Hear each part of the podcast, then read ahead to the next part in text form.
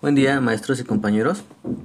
Hoy haremos una reflexión de lo que vimos en clase, es decir, de la historia de las competencias. Y bien, comencemos con una pequeña introducción. Antes que nada, ¿a qué nos referimos cuando mencionamos competencias? Las competencias aluden a términos como destreza, habilidad, aptitud, desempeño efectivo, entre otros. El término competencias se origina en los tiempos antes de Cristo, en donde se trataba de explicar el desempeño de una actividad. Los autores Hayward y Mulder mencionan que las primeras contribuciones al área académica datan de los años 70. No sin antes mencionar que estos autores hacen alusión al término de Platón, el cual es icano y que significa llegar entendido como una cualidad.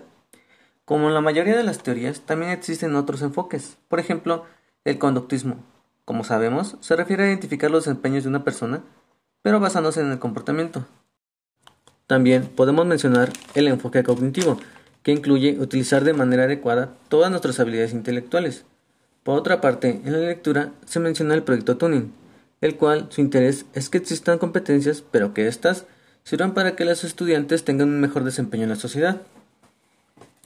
Para concluir, nos dimos cuenta que existen diversos autores que manejan el concepto de competencias de distinta manera y que a su vez se realizaron críticas en su aplicación.